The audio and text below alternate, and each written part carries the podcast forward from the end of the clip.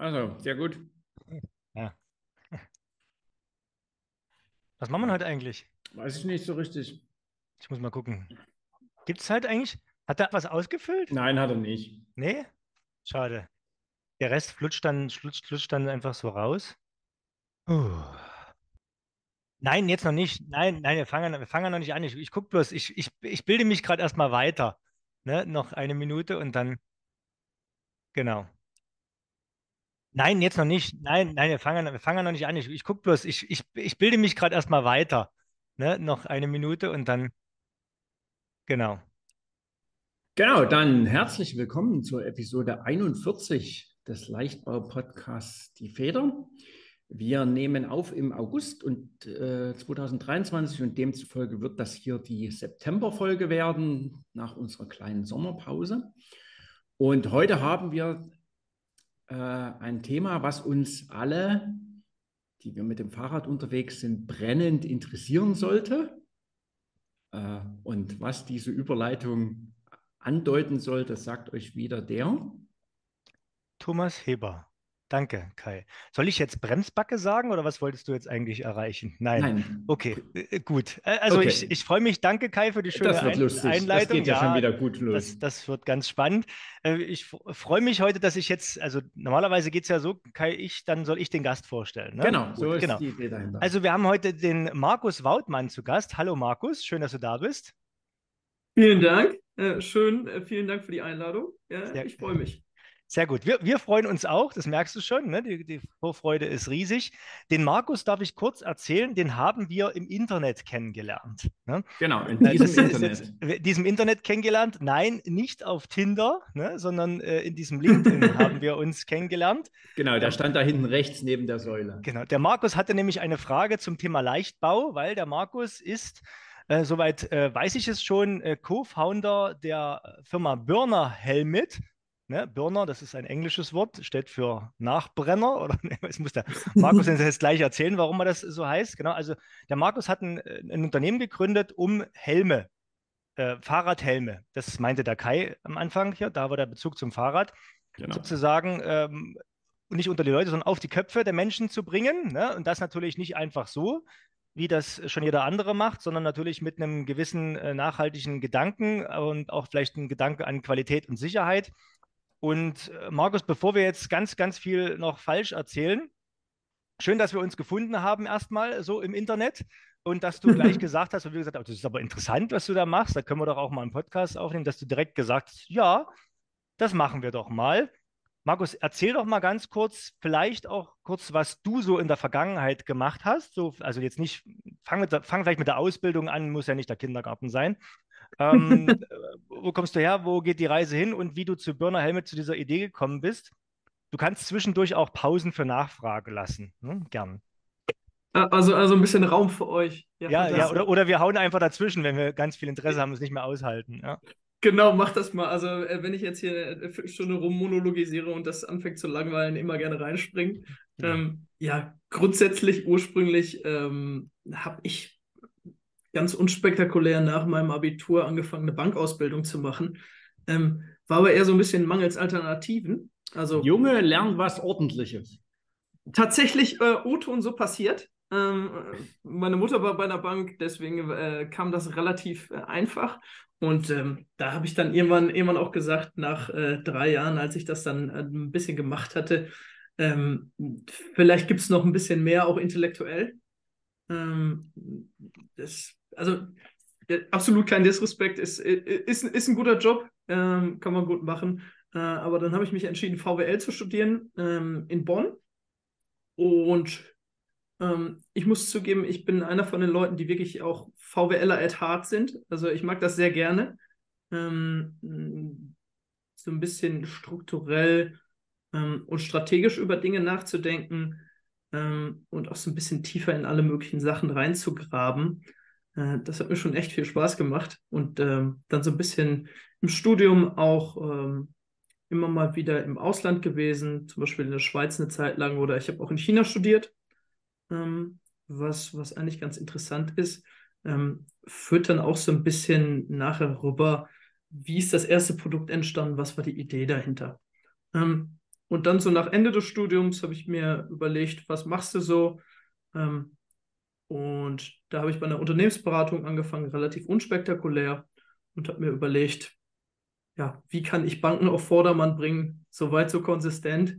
Ähm, ich habe aber dann relativ schnell gemerkt, ähm, dass das auf gar keinen Fall das sein wird, was ich längerfristig mache. Ähm, ist so ein bisschen, es ist tatsächlich so ein bisschen auch das Klischee, was man von Unternehmensberatung hat. Viel Arbeit ähm, und ich hatte nicht so richtig das Gefühl, dass das, was ich da tue, ähm, in irgendeiner Form einen Impact hat. Klingt irgendwie ein bisschen komisch, aber ähm, dass ich was Sinnvolles tue im größeren Sinne. Ähm, und das kann man, kann man, äh, kommt darauf an, was man für ein Typ ist, glaube ich, relativ lange ignorieren, weil das Geld ist doch durchaus, durchaus akzeptabel und macht durchaus Spaß. Ähm, aber man muss dann, muss dann immer gucken, wie lange kann man das mit sich selbst gut vereinbaren, dass, dass, dass das halt jetzt sein Leben ist. Ähm, und sind auch so Dinge gewesen, wie am Wochenende zu arbeiten, ist auch völlig normal gewesen. Ähm, ich habe nie Probleme damit gehabt, hart zu arbeiten, ist immer noch, ist immer noch so ein bisschen drin. Ähm, aber das war so ein bisschen, ein bisschen zu viel vielleicht. Ah, hast du das, sag ich mal, unterwegs gemerkt oder bist du ganz klar mit der, also das, wie du ja gesagt hast, das ist ja eine Erwartungshaltung, die man durchaus haben kann an, an, an solche Jobs. Äh, bist ja. du da hingegangen, hast gesagt, okay, ich weiß, was auf mich zukommt, ich setze mir hier eine Deadline von fünf Jahren, sechs Jahren und dann bin ich wieder weg? Oder ist das so eine kontinuierliche Entwicklung gewesen über die Zeit? Ähm, ne, ist, ist eine sehr gute Frage, weil, also um, um in Unternehmensberatungen Jobs zu bekommen nach dem Studium, muss man schon Praktika gemacht haben im relevanten Bereich. Ähm, okay. In der Regel sind die Anforderungen auch komplett gleich, also hm. die du haben musst für eine Festeinstellung wie für ein Praktikum. Und ich war vorher in Banken- und Unternehmensberatungen, auch in Praktika. Und da ist es aber immer so ein bisschen so, ähm, man ist dann da drei Monate, also ich habe immer nur so drei Monatspraktika gemacht, drei, vier Monate. Ähm, und man hat wirklich einen Zeitraum, wo man sagen würde, der ist, der ist endlich. Den und, überlebe ich, ja. Ja, genau, den überlebe ich in Anführungsstrichen und man hatte auch so ein bisschen das Ziel, dann am Ende, Ende irgendwie ein Angebot be äh, zu bekommen, dass man da irgendwie weiter beschäftigt ist. Und ich hätte nicht gedacht, dass das auch vom Gefühl her so anders ist, ähm, wenn man dann da tatsächlich so einen Job macht ähm, und that's it. Das ist dann jetzt so das, was du jetzt machst. Okay. Äh, auf absehbare Zeit. Und das ist dann so ein bisschen, fand ich dann, ja, konnte ich nicht so gut. Äh, ist aber vielleicht auch mein Naturell. Okay. Genau. Ich überlege gerade, Kai, ob wir was machen, was so im größeren Sinne jemandem was bringt. Oh, Auf jeden Fall. Das, das oder, ich, das oder, oder, ob wir einfach bloß einen bescheidener, bescheideneren Anspruch als Markus haben. Weiß ich. Ja, nee, aber okay. Aber also schön, bei, dass du das. Bei, ja. aber bei euch ist das doch relativ klar. So, ja, ja, ja, klar, wir, wir machen irgendwas. Wir helfen also Leuten, Dinge besser zu machen. Über so die Straße, ich, genau. So würde ich meinen Job beschreiben. Ja. ja. Nö, also, ja, wir haben ja was, also das Schöne ist, wenn man in der, in der Leichtbau-Community in irgendeiner Form arbeitet, das ist halt was zum Anfassen. Ne? Du, da kommt am Ende ein Produkt raus, das fliegt durch die Luft und das fliegt, äh, spart halt damit Energie, weil fliegen würde das Flugzeug sowieso weil es halt irgendwie besonders toll, leicht genau. äh, designt ist. Kai wird jetzt sagen, Leichtbau ist ja nicht bloß Gewicht, ne? hat ja auch tausend andere Funktionen. Völlig korrekt.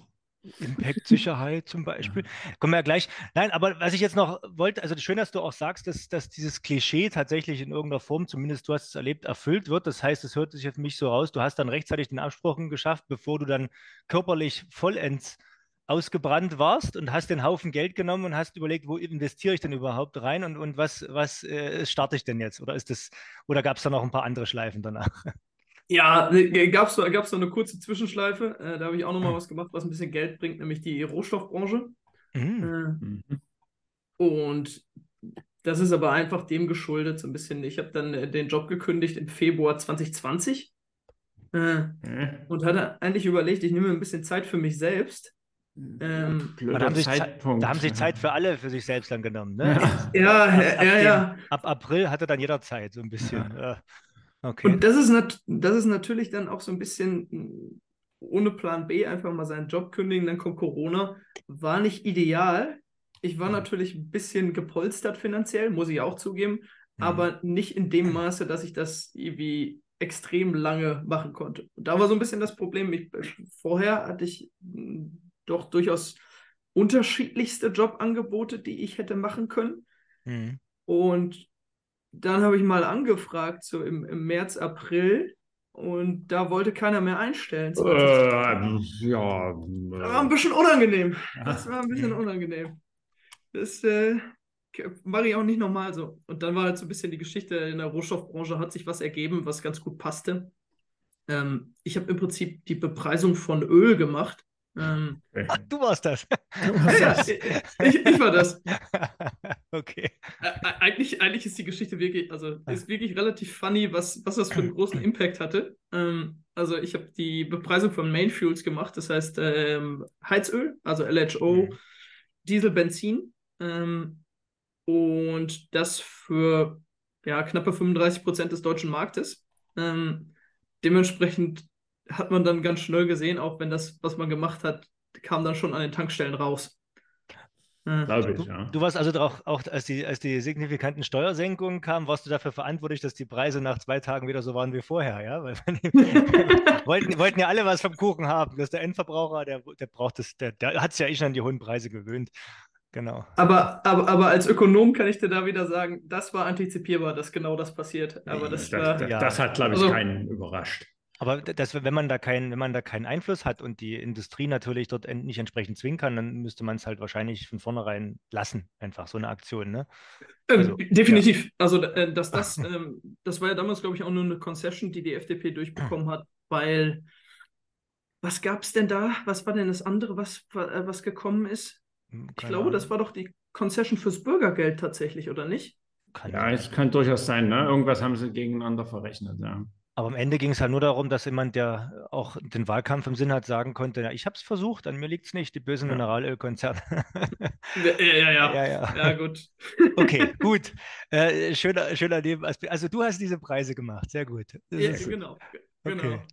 Äh, ähm, ich, ich war dafür verantwortlich, dass äh, Autofahren so teuer war bei euch. Und das heißt, so, hättest du da an der Stelle auch, wenn du dann aus Versehen einen Kommafehler gemacht hättest, hätte man auch mal billig tanken können einen Tag oder so viel Einfluss hast du dann doch nicht, oder? Doch, doch. Lustig, lustig, also, lustig, dass du das ansprichst. Ähm, ist sogar mal passiert. Okay. Ähm, also, du, das merkt man auch an der Tankstelle, dass ich da ein bisschen den Preis verrissen hatte. Ähm, das war auch ein bisschen, bisschen peinlich so retrospektiv, weil das war genauso. Also, im Prinzip habe ich, hab ich Sachen programmiert, ähm, die Hälfte ist so semi-automatisch gelaufen. Ähm, und dann hast du tatsächlich noch das gute alte Face-to-Face, -face, äh, dass, dass du halt ähm, Sales Manager hast, die das Ganze dann verkaufen. Ähm, mhm. Auch bei den riesigen Mengen. Und der Preis wird dann natürlich bestimmt durch den niedrigsten Preis, der da ist. Ähm, da kaufen dann natürlich alle. Und wenn du halt als Pricing Manager, was ich damals war, den Preis zu niedrig gesetzt hast, kommen natürlich alle Leute zu dir und da gehen riesige Mengen plötzlich raus. Ähm, und das war tatsächlich mal einmal so, da war ein Euro zu niedrig. Ähm, und das hat sich relativ stark auch in den nächsten Tagen an den Tankstellen gezeigt. Aber an, der Stelle hast du ja wieder eigentlich so einen klassischen Bankerjob schon gemacht, den deine Mutti mal von dir wollte. Ne? Also das ist ja dann das Übliche, mal kurz um, um, um, eine Milliarde links, rechts daneben. Das unterstellt man ja immer dem Banker, dass das mal passiert. Ja, aber äh, wie gesagt, die Rohstoffbranche ist eigentlich, eigentlich ähm, konzeptionell noch spannender, weil das eine ähm, intransparente Branche ist. In der Rohstoffbranche mhm. sind nämlich gar nicht so viele Leute. Mhm. Ähm, Umso gruseliger ist das ja. Es ja, ist also, da gibt es noch, gibt's noch echt viele andere gruselige Sachen, aber in der Rohstoffbranche, ich glaube, so 150 Leute in Deutschland bestimmen das halt komplett, ähm, die bei den großen Firmen in entsprechenden Positionen sitzen. Ähm, ja, und die kennen sich eigentlich auch alle. Okay, und die stellen dann kurz jemanden ein wie dich, der eigentlich keine Ahnung davon hat und gehen alle zusammen Golf spielen, sondern der Markus macht das schon. So stelle ich mir das gerade vor. Ne? Ja, naja, na, naja, gut. Also, ähm, keine Ahnung, stimmt jetzt, ja, stimmt jetzt nicht. So, du, ja. du musst halt schon, du musst halt schon so ein bisschen, bisschen was können auf der technischen Seite. Ähm, es ist vielleicht so ein bisschen so wie bei euch, wenn man, ähm, wenn man einen neuen Auftrag bekommt von was, wo man schon mal was ähnliches vorher gemacht hat. Okay. Ja. Ähm, ich, und so war es bei mir halt auch. dann kommst du so ein bisschen, kommst du so ein bisschen stärker da rein. Ich will jetzt auch nicht den ganz, die ganze Zeit mit Ironie hier darauf rumreiten. Wir wollten ja eigentlich über was anderes reden. Ja, genau. nee, nee, alles fair, alles fair, sehr, sehr gut. Okay. Schön. Und dann, äh, dann wie bist du da wieder rausgekommen? Ähm, dann bin ich wieder rausgekommen. Ähm, war im Prinzip so ein bisschen eine Übergangsphase. Damals habe ich in Berlin gewohnt, habe da, ähm, hab da gearbeitet und da hatte ich tatsächlich einen Fahrradunfall. Ähm, es war ein bisschen unschön. Es ist auch ein bisschen, bisschen auch Klischee gewesen. Ähm, ich weiß nicht, wie gut ihr Berlin kennt. Auf jeden Fall ähm, an relativ prominenter Stelle am, am Kudamm links ab Richtung Budapester Straße ähm, bin ich mit dem Fahrrad gefahren. Und ich habe halt gedacht, als Linksabbieger, ich habe grün. Hat sich herausgestellt, hatte ich nicht. Ähm, und ein Bus ist halt von geradeaus gekommen und ich konnte halt nur in letzter Sekunde bremsen.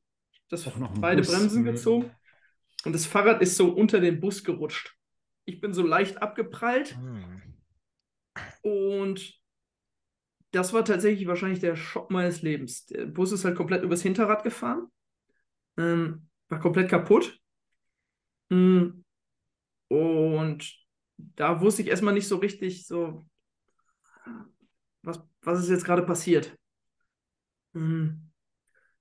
War ein ziemlicher Schock und ähm, ist natürlich auch ziemlicher Quatsch, eigentlich sich dann am nächsten Tag einen Helm zu kaufen. Ähm, rein statistisch gesehen, aber. Ja, ähm, ja das stimmt. Aber, aber also, ja. ja. das, das aber du hast halt so, viel, so viel Glück, dass du quasi wirklich unbeschadet aus dem Ding erstmal raus bist, aber hast einen Schock gehabt. Also ja, unbeschadet ist gut, ne?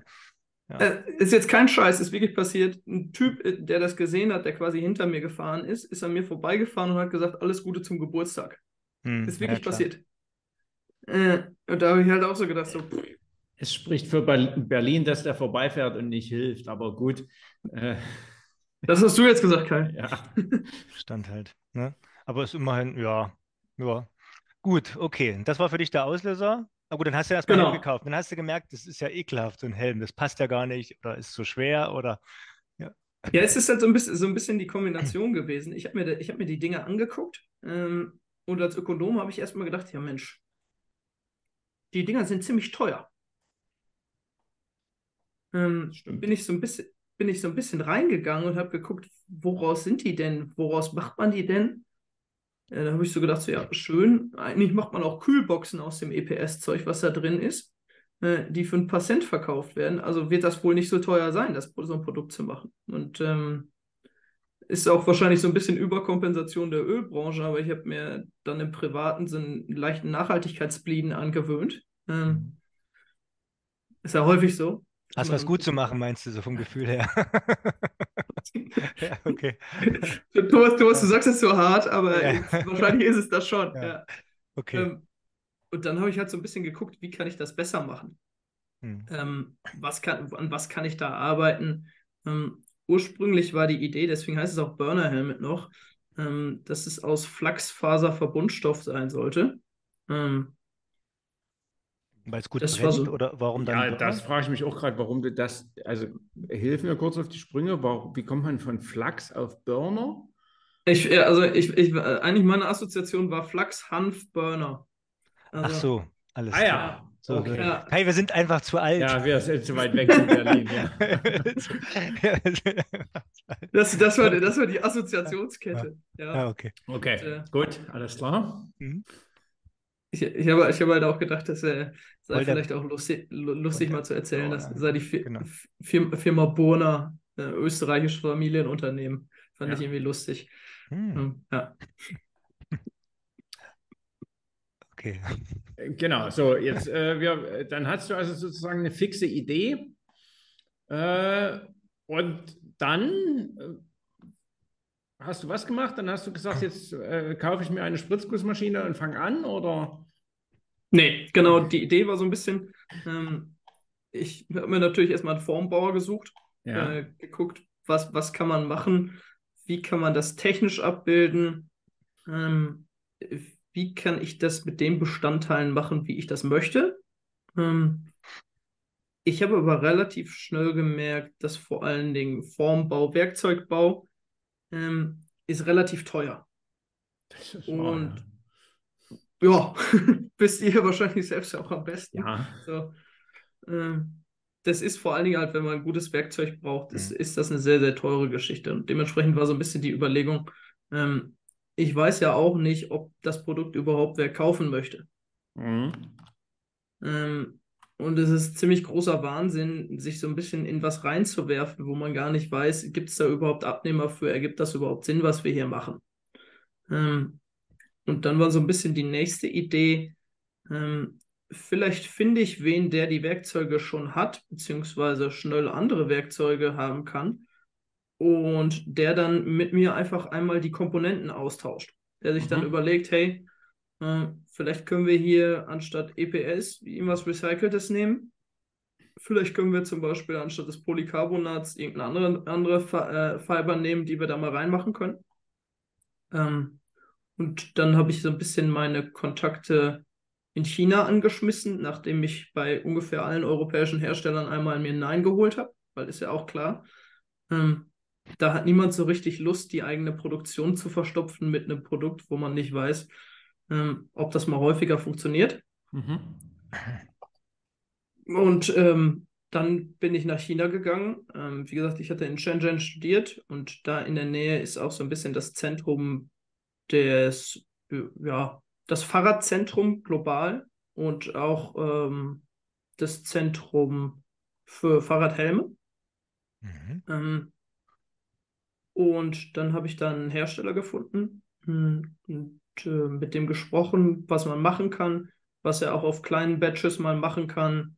Ähm, und dann habe ich halt angefangen, selber die Materialien zu sourcen und dahin zu schicken.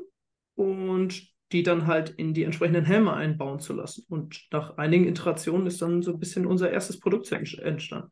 Okay, das mit den Materialien ist interessant. Also äh, äh die, die, die, dieses das Nachhaltigkeitsaspekt, äh, den, da hast du dann also quasi selbst äh, Anbieter gesucht, die Schäume, Richtig. Schalenmaterial in einer nachhaltigen Variante anbieten und hast die dann direkt mit dem, mit dem Verarbeiter qualifiziert sozusagen. Richtig, genauso ist es gelaufen.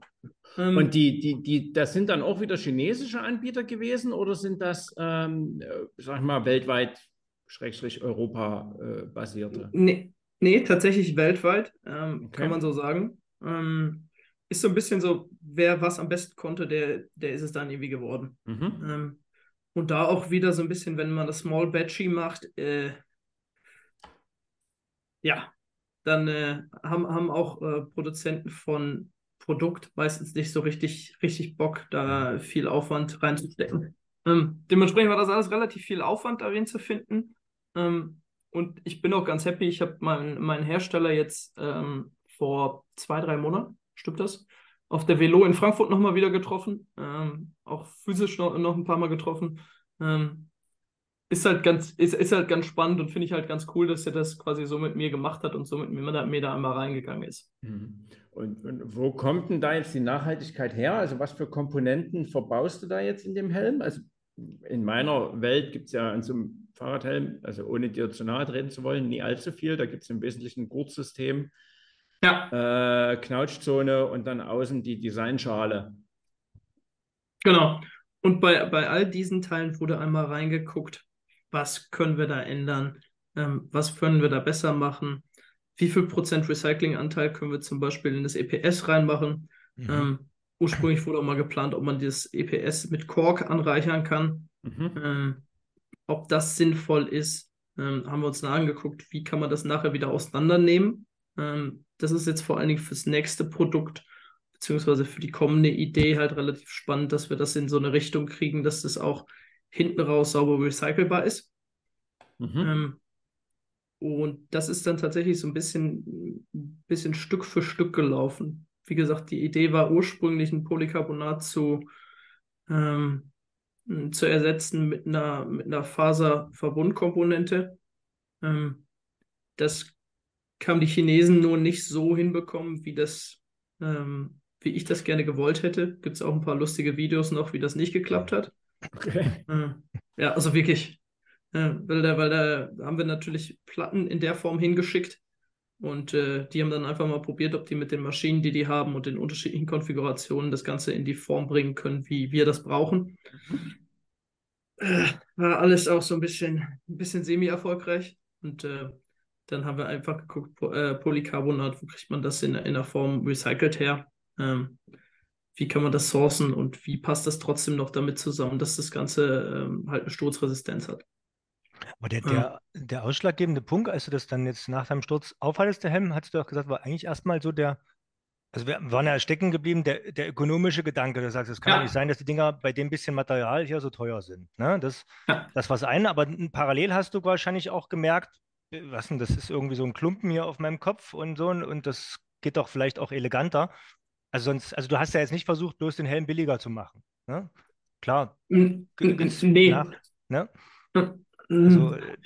äh, das würde mich noch interessieren, wenn wir zurückgehen, die anderen Aspekte, außer den ja. ökonomischen. Ne? Also, wie, wie hast du persönlich für dich gemerkt, äh, ich will hier auch, weil du wirbst ja auch damit, der Helm ist äh, aus recycelten Materialien natürlich und extra leicht.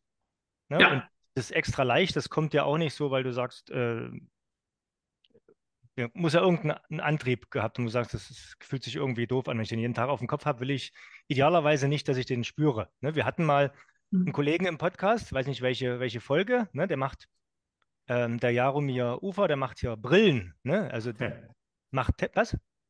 Die Firma hatte doch, äh, hat sich doch von der Firma äh, getrennt oder die ist aufgegangen oder irgendwie sowas. Ach so, das weiß ich noch gar nicht. Ja, ja. ich glaube, her. der Jaromir hatte da, da gab es eine Umstrukturierung. Okay, aber trotzdem hat er ein Startup gegründet, was CFK-Brillen herstellt. Genau. Wo der, wo der Hauptaspekt quasi des Nutzers ist, ich merke gar nicht, dass ich eine Brille aufhabe. Ne? Also ja. wirklich der Leichtbaugedanke, wo wir am Anfang reingegangen sind und dachten, das ist ja nur der optische. Gedanke. Ne? Er hat uns dann auch eine Brille, eine Brille hergeschickt, äh, haben wir dann auch mal aufgesetzt sozusagen für die Folge. Und das ist halt tatsächlich, ich bin ja kein Brillenträger, ne? aber also eine Sonnenbrille und sowas. Und ob so eine Brille halt, äh, keine Ahnung, 250 Gramm oder 80 Gramm wiegt, äh, ist gar nicht, wie viel das war. Kein, das war noch deutlich drunter. Kein, kein ne? Gefühl deutlich drunter, äh, ist halt ein, ein, Unterschied. Aber lange Rede, kurzer Sinn, jetzt erzähl, erzähl doch mal, ja. wie, ist denn, wie ist es denn zum Leichtbau gekommen in deinem Kopf? Ja. ja, also tatsächlich ist auch so ein bisschen äh, wahrscheinlich so ein leichtes Kindheitstrauma, ähm, wo man, wo man die ganzen, äh, diese ganzen Hardshell-Helme hatte. Ähm, und das fand ich nie besonders angenehm. Ähm, und daraus ist es so ein bisschen entstanden. Das Produkt ist quasi extra so designt worden, auch dass es nicht besonders viel Material braucht. Ähm, das ist erstens stringent mit dem, was ich gerne wollte persönlich und zweitens auch mit, mit der Idee dahinter, ähm, wenn ich ressourceneffizient bin, ähm, ist das in sich auch nachhaltig in der Form. Ähm, ja. Also es ist im Prinzip die Balance aus ja, persönlichem Stil und ich finde das wichtig, dass, wenn man ein Produkt täglich trägt, wenn man täglich mit dem Fahrrad unterwegs ist, ähm, sollte das auch einen gewissen Komfort mitbringen und dann wirklich auch ähm, einen nicht runterziehen. Und auf der anderen Seite hat man halt noch, noch den Effekt dabei, dass wenn man nicht so viel Material hat und nur Material an den richtigen Stellen hat, ähm, ist das halt auch noch besser. Genau, das, Ökono äh, das ökologischste Material ist das, was nicht verarbeitet wird. Genau, das war auch die Überlegung. Ja. Genau, und was nicht, was nicht transportiert werden muss. Ne? Genau. Also, oder kommen deine Helme mit dem Fahrrad aus China? das, äh, nee. Aber das kannst du halt gerade noch nicht lösen. Ne? Also die Frage ist tatsächlich, du würdest wahrscheinlich auch, wenn du einen gefunden hättest in Europa, der dir das macht, das kriegst du ja. wahrscheinlich dann nicht kosten- oder ich sag mal konkurrenzfähig in irgendeiner Form hin, weil äh, wie, wie weit ist denn der Kunde mehr zu bezahlen für, für das Thema Nachhaltigkeit? Irgendwo ist ja dann auch eine, eine Grenze erreicht, die schmerzt. Ne? Und da ist wahrscheinlich das bisschen Logistikkosten, die sind verschwindend gering gegenüber dem Mehrwert, den du hast, dass du jemanden findest, der das eigentlich schon gut kann in China und das einfach dort macht. Ne? Stimmt auch. Ähm, deswegen, aber ist, dahin geht es ja so ein bisschen mit unserem zweiten Produkt. Ähm, da ist so ein bisschen die Idee, dass wir uns von dieser ganzen Lieferketten-Thematik, dass wir unterschiedliche Ströme haben, die wir da in China zentrieren, ähm, rüberkriegen in unterschiedliche Ströme, die wir im Idealfall in Deutschland zentrieren und uns ein bisschen unabhängig machen von dem, ähm, was da so ist. Ähm, die Idee war, was, was mit 3D-Druck zu machen ähm, und da einen Helm zu produzieren. Das war ja auch so ein bisschen, bisschen der, der Ansatz, wie wir euch quasi gefunden haben, ähm, dass mhm. wir da gerne eine bestimmte Struktur drin haben wollen. Und diese bestimmte Struktur ist jetzt natürlich jetzt keine Struktur, wo wir dogmatisch drauf verharren. Ja. Ähm, aber trotzdem ist es vielleicht schön, wenn man, wenn, wenn man sowas dann halt hier in Deutschland ähm, in vernünftiger Qualität, wo man auch die Qualitätskontrolle mal machen kann, selbstständig. Ja. Du musst jetzt nicht vorgreifen und dein neues Produkt verraten, ne? aber interessant ist tatsächlich, also den, den neuen Burner, so. Ja. Interessant ist ja tatsächlich, dass du dir oder ihr euch damit tatsächlich Gedanken macht, sagt, okay, jetzt haben wir werkstofflich, kriegt man eine gewisse Nachhaltigkeit rein. Aber natürlich ist das Lieferketten-Thema eins, was man natürlich auch anschauen muss. Ne? Ja. Wenn man zum Werkstoffgedanken zurückkommen, ähm, einfach Kork reinmischen, war das so aus der Idee heraus äh, oder auch, weil du sagst ursprünglich aus Flachsfasern, ne? Ähm, ja. das, vor drei Jahren hatte ich da auch gesagt, ja, super Nachhaltigkeit. Ne? Wir haben ja auch Biopolymere und was es alles gibt und so weiter. Es gibt da natürlich mittlerweile auch Leute, die es besser wissen oder man hat auch schon ein bisschen was erfahren. Nicht immer ist ja das äh, Biopolymer oder die, die, die nachwachsende Faser das nachhaltigere Produkt. Ne? Also das ist ja, muss man auch oder darf man ja auch sagen, dass äh, im einfachsten Fall ist halt immer das Beispiel, wenn ich dafür was anpflanzen muss, was irgendwo anders die Nahrungsmittelproduktion äh, verringert, ist natürlich blöd. Ne? Dann kann ich das auch nicht machen. Also da, da guckt ihr wahrscheinlich auch ziemlich tief dann rein. Ne? Das haben wir auch gelernt, ähm, vor allen Dingen, wenn man so ein bisschen die, die Schritte weitergeht und sich überlegt, äh, ja, mh, mm, was passiert eigentlich am Ende des Lebenszyklus mit dem Produkt? Und häufig ist es, wenn man mm, so speziell in die, Sache, in die, in die Ideen geht, dass man ihm was beimischt, äh, was dann nachhaltig sein soll, dass das dann ein Problem später wird. Ähm, und wenn man das wirklich einmal sauber durchdenkt, gibt es vielleicht bessere Lösungen. Ähm, ja. Ja, das, das ist ja das Problem. Ne? Also äh, am Ende ist es ja egal, ob es äh, ein auf der Wiese gewachsenes, äh, rapsbasiertes Epoxidharz ist oder ein vor, vor 500 Millionen Jahren äh, einmal durch den Dinosaurier durchgemahlenes, äh, basiertes Epoxidharz ist. Ähm, am Ende ist es immer ein Epoxidharz. Ne? Das ist immer so das Beispiel, was wir nehmen oder Polycarbonat, wie auch immer. Äh, am Ende ist es ein Polycarbonat und äh, dann haben wir das jetzt auf dem Hof stehen und müssen irgendwas damit machen. Ja, und ähm, das ist tatsächlich das Thema. Und Transport, ähm, ich, ja, Transport weiß ich gar nicht, ob das so ein kritisches Thema ist. Da, da streiten sich ja auch die Gelehrten, ne? solange man unterstellt, dass das alles auch irgendwie CO2-neutral ist. Aber ich glaube, auch ein ganz großer Hebel, den man nicht unterschätzen darf, ist das, was du schon gesagt hast. Äh, eine lokale Produktion, die ist halt deutlich flexibler, ähm, passgenauer und vielleicht auch besser überwachbarer. Ne? Ähm, ja, da ist das vor allen Dingen, ähm, zwei Sachen sind ein Thema. Ähm, was wir auch gelernt haben, schmerzhaft in Anführungsstrichen. Ähm, Qualitätssicherung ist ein Riesenthema. Ähm, mhm. Man kann nicht so richtig nachvollziehen, wenn man ein Produkt macht in China, ähm, ob das jetzt alles so passt, wie man das möchte. Das kriegt man dann vor die Haustür gestellt. Ähm, und das zurückzuschicken, ähm, ist halt auch, der ist halt total, total sinnlos. Erstens ökologisch, zweitens ökonomisch, totale Vollkatastrophe. Ähm, mhm. So, die Logistikkosten, ohne mir da jetzt zu tief reingucken lassen zu wollen, aber ist äh, ungefähr ein Drittel des Hams. Oh, hätte ich nicht gedacht, tatsächlich, ja. ja. Also deshalb, weil ist, ist nicht günstig mhm. und dementsprechend ist halt auch völliger Vollschwachsinn, das Ganze dann zurückzuschicken, wenn das nicht die entsprechende Qualität hat. Ähm, das ist ein Problem. Das heißt Qualitätskontrolle, deshalb wollen wir das gerne in Deutschland machen. Ähm, und auch das Thema schnellere Iteration. Ähm, bedeutet konkret, wir bekommen Feedback vom Kunden, merken, hey, die Kunden mögen zum Beispiel nicht, dass die Windeinlässe zum Beispiel da relativ groß sind. Das finden die Kunden irgendwie blöd. Vielleicht sollten wir mal schauen, dass wir die ein bisschen kleiner machen oder dass wir das ein bisschen eleganter lösen. Und ähm, Du hast ja Haare, die Wespe bei dir, die verfängt sich irgendwo. Weißt bei mir sticht die direkt beim Keil, deswegen. Genau, zum Beispiel. Ja, das ist halt. Äh... Ja, ja, das ist, das ist tatsächlich ein Grund. Ne? Also ich habe ich hab einen Helm äh, ja, von, von der Stange tatsächlich, aber der hat tatsächlich bei den vorderen Einlässen dann noch so ein Netz drin. Ne? Also damit die dicken Insekten dort quasi abprallen. Aber ist halt optisch wieder nicht so schick. Ne? Ja. Genau, das ist, so, das ist so ein bisschen so, dass solche Dinge da sind ähm, mhm. und dass man dann da schnell, schnell handeln kann, in Anführungsstrichen. Mhm. Ähm, und sonst hast du da ein paar tausend auf dem Hof stehen, in Anführungsstrichen, und du musst erstmal gucken, dass du die loswirst. Ähm, Aber ja, das ist also super, super spannend, ne? Also gerade weil du sagst, ne, ich, mein, ich meine, man, wir kennen das auch von anderen Produkten. Wir haben auch Startups hier aus dem, aus dem Haus von Kollegen, die zum Beispiel Fahrradteile bauen für den Weltmarkt aus äh, CFK oder Carbon, ne? Und die sind halt in Mühe besser mit ihrem Produkt als das Produkt, was in China hergestellt wird. Sagen wir mal, gleiche Performance, aber noch ein bisschen leichter. Ne? Für die Cracks ist das was, äh, alles gut.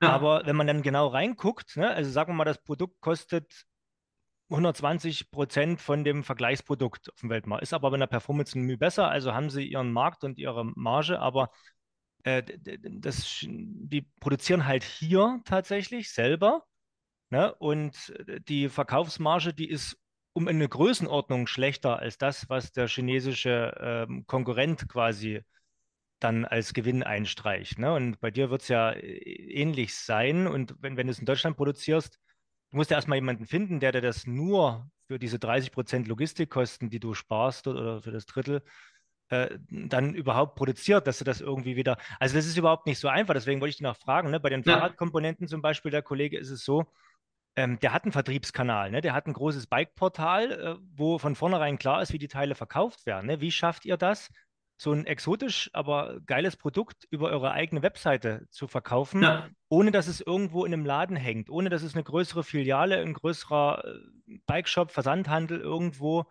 mit im ja. Portfolio hat? Wie, wie machst du das? Ne? Und die letzte Frage wäre dann noch, bist du nach wie vor bei der Mineralölindustrie beschäftigt?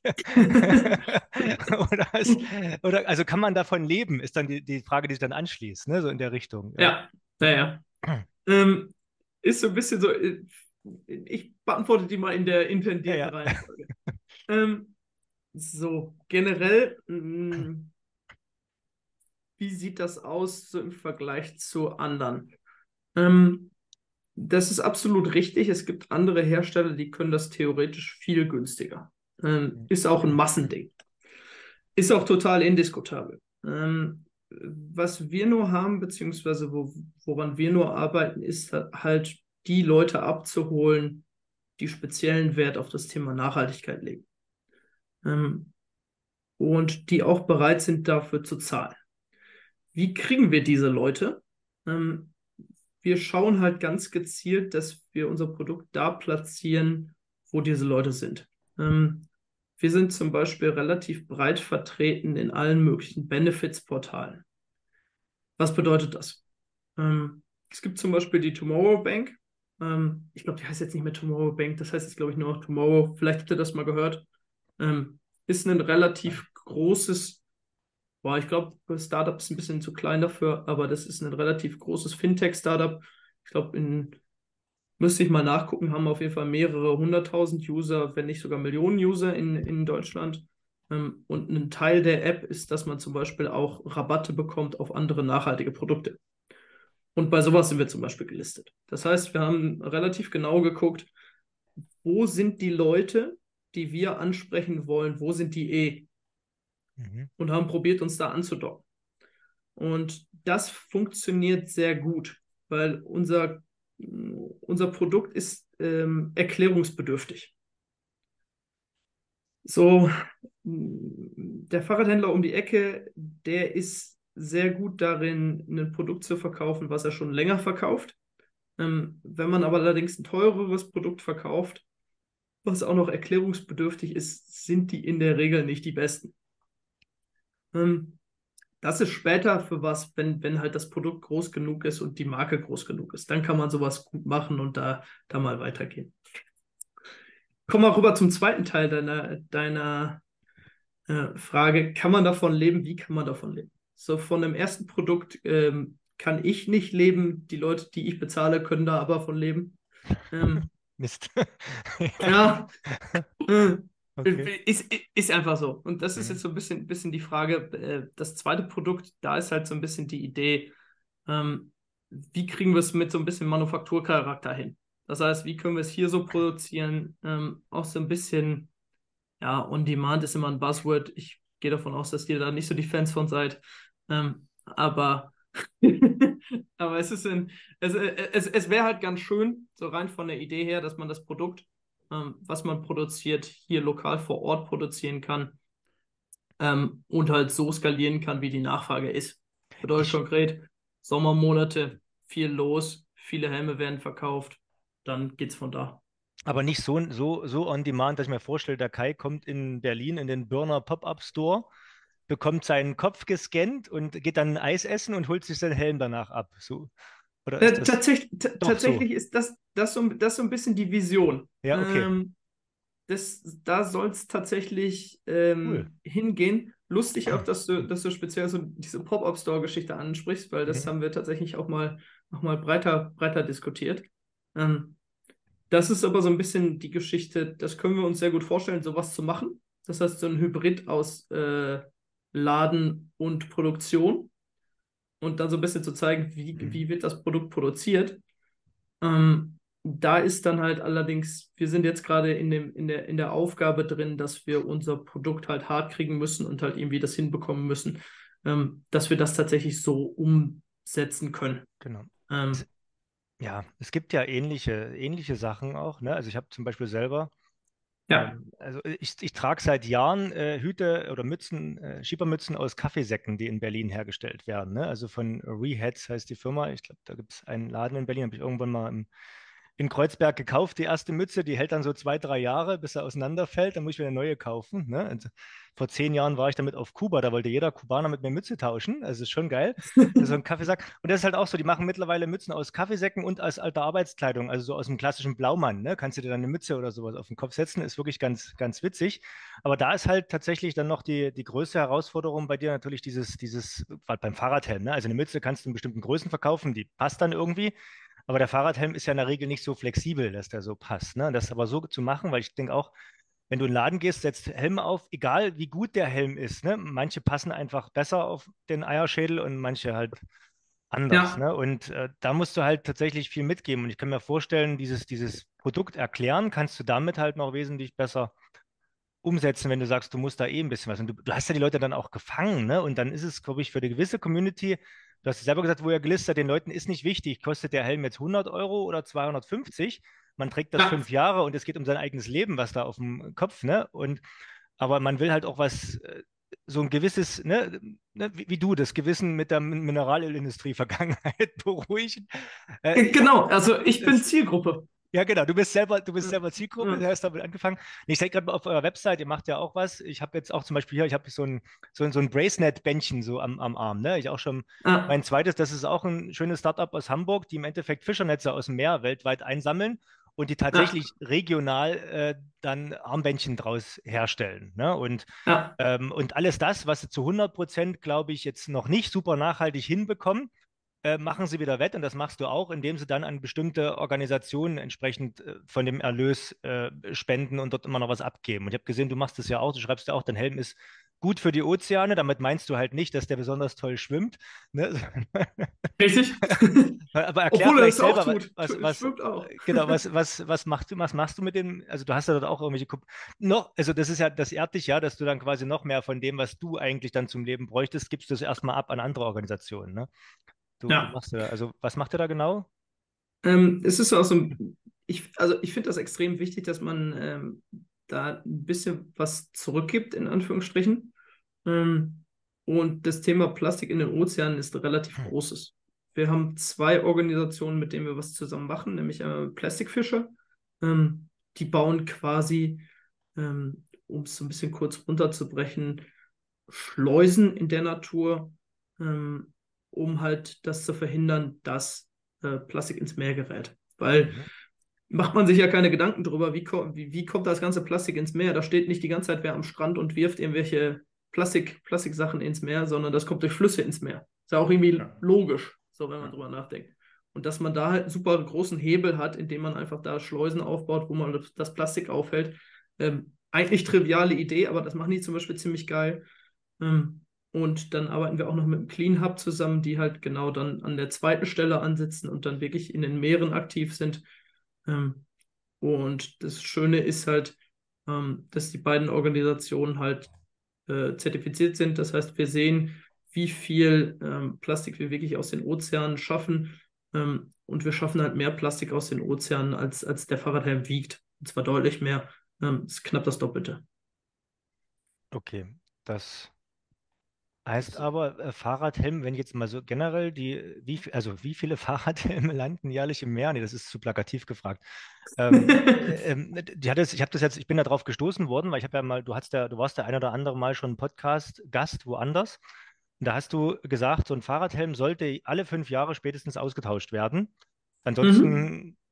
Ist der wahrscheinlich dann, ja, irgendeine Komponente ist halt nicht mehr so verlässlich und so weiter. Ne? Äh, hast du Ja. Erfahrung, wie, wie viel das wirklich machen auf der Welt? Also von denen, die Fahrradhelm tragen? Mhm. Ähm, fünf Jahre passt als Proxy ganz gut.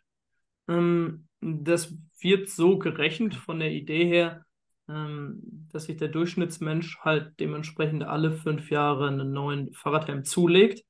Ähm, quasi auf Basis der Verkäufe, beziehungsweise so wie es empfohlen wird.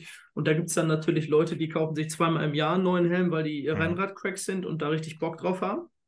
Ähm, und dann gibt es Leute, die kaufen sich nur alle zehn, alle zehn Jahre einen neuen, äh, weil der Helm so gut wie ähm, keiner äh, Witterungsauswirkung äh, ausgesetzt ist. Und äh, dann ist man so ungefähr bei fünf Jahren. Ähm, ist aber, ist aber tatsächlich ein Wert, der, wo es sinnvoll ist, sich da so ein bisschen dran zu orientieren. Wie gesagt, der Hauptimpact ist ähm, Hitze, Wärme, UV-Strahlung. Ähm, und das in Kombination, das ist dann halt ab einem gewissen Punkt nicht mehr so, dass man das guten Gewissens tragen kann. Ich, ich habe meinen, meinen letzten Fahrradhelm, also vor dem jetzigen, den, den habe ich, der hat dann außen schon die Schale so geklebt, ne, weil sich der Kunststoff irgendwie Ach, außen aufgelöst Das hat. ist und aber so. wirklich schlimm, Aber ich Thomas. habe es nicht, ich habe es nicht übers Herz gebracht, aber mir hat einer geklaut, also wurde mir die Entscheidung Ah abgenommen. ja. Dann habe ich am Lenker hängen lassen nachts, weil ich dachte, das Ding will eh keiner mehr haben.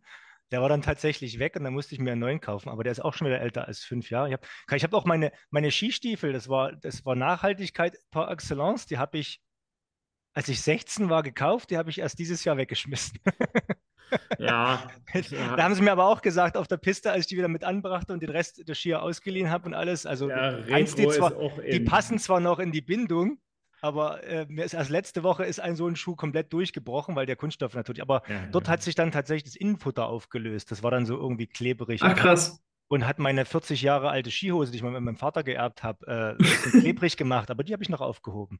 Genau, also die, die beste Nachhaltigkeit ist ja eigentlich Produkte ewig, aber klar, aus Sicherheitsgründen braucht man nicht diskutieren, kannst du so einen Fahrradhelm ja eigentlich nicht, nicht ewig benutzen. Ne? Und das fand ich halt so interessant, aber weil du auch sagtest, halt, ähm, dass, dass das überhaupt erstmal recycelbar ist, da habt ihr auch so ein bisschen was gelernt. Wie ist es denn mit dem Recyceln? Man hat ja keine Möglichkeiten zu kontrollieren, was die Leute mit dem Helm dann machen. Außer ihr macht so ein Modell, gebt uns die Helme wieder. Dann kümmern wir uns ums ordnungsgemäße Recycling. Das wäre natürlich auch interessant. Habe ich auch woanders schon gesehen, in anderen Branchen, dass das sowas, so eine, so eine Niesbrauchverträge äh, abgeschlossen werden, dass man seine Terrassenbohlen nach einem Jahr äh, Lebensende wieder zurückgeben muss, dass die wirklich zu 100 Prozent recycelt werden, weil Recycling in Deutschland heißt doch eigentlich, dass man, wenn man Glück hat, wird es komplett verbrannt, oder? Ist das, wie ist das zu verstehen? Ja, der, der schönere Begriff ist thermisch verwertet. Ja, genau, Ähm, ja, genau. ähm, Finde ich eleganter, aber ähm, das ist es tatsächlich. Also so ist das eigentlich das meiste. Das Mhm. Problem ist bei der Kombination ähm, In-Mold-Verfahren, das heißt, äh, EPS wird eingeschäumt in eine Polycarbonatschale, ähm, hat man so ein bisschen den Nachteil, das kriegt man nicht mehr sauber auseinander. Mhm. Und dann ist es technisch gesehen Sondermüll. Ist nicht so cool und dann bleibt halt wirklich nur noch thermische Verwertung. Ähm, dementsprechend, das ist auch ein Ansatzpunkt, ähm, wo wir halt gucken, dass wir das möglichst sortenrein hinbekommen. Hm, das ist zum, ja. Ja, aber auch gerne, nur, nur, nur, wenn ihr das hinbekommt, dass es sortenrein trennbar ist, macht es denn einer? Macht es denn der Entsorger?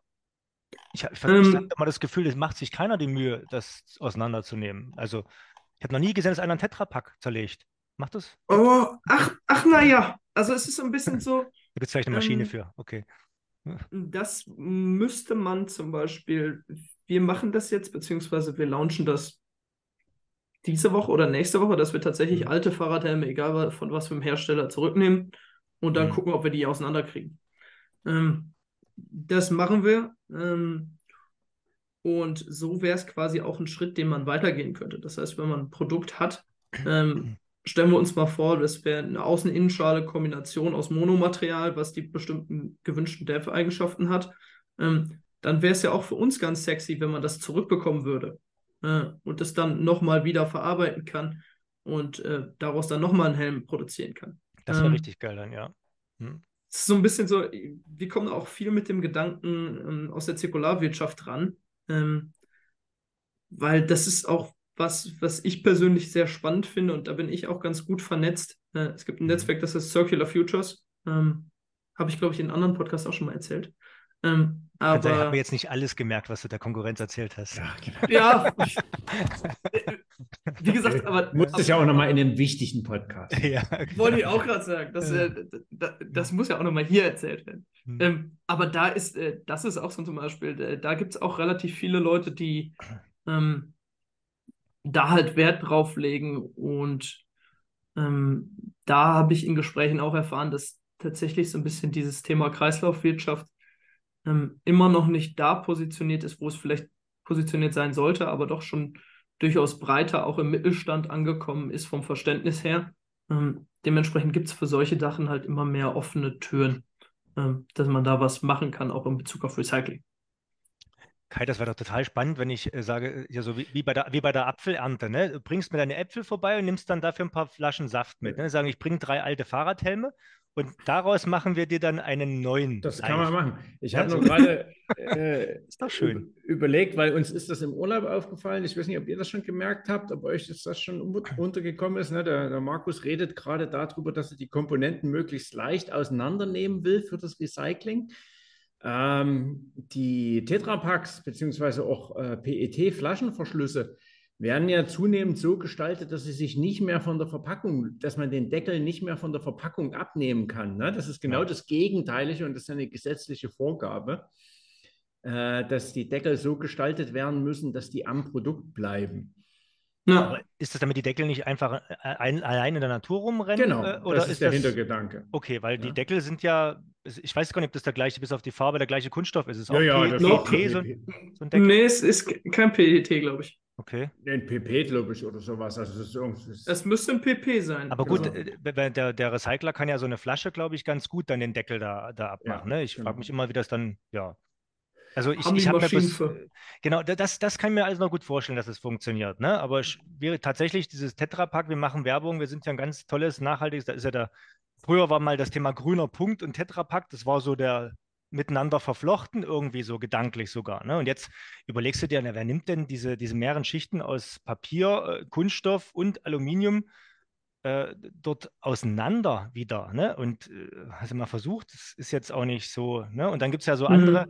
So andere Sachen, gibt es so auch eine ganz normale Käseverpackung. Da gibt es jetzt welche, da ist der Kunststoff unten ein bisschen dünner gemacht und dafür ist noch eine Papierlage drunter geklebt und die sollst du dann, bevor du es quasi in den Mülleimer schmeißt, dann wieder abziehen. Ne? So nach dem Motto, machen vielleicht auch 20 Prozent der Leute, aber überhaupt, ja. äh, ich finde, also, aber das ist, das ist halt einfach so, weil, weil beim Verbraucher angekommen ist, Plastik ist schlimm, Plastik ist mhm. ganz böse für die Welt von Ozean.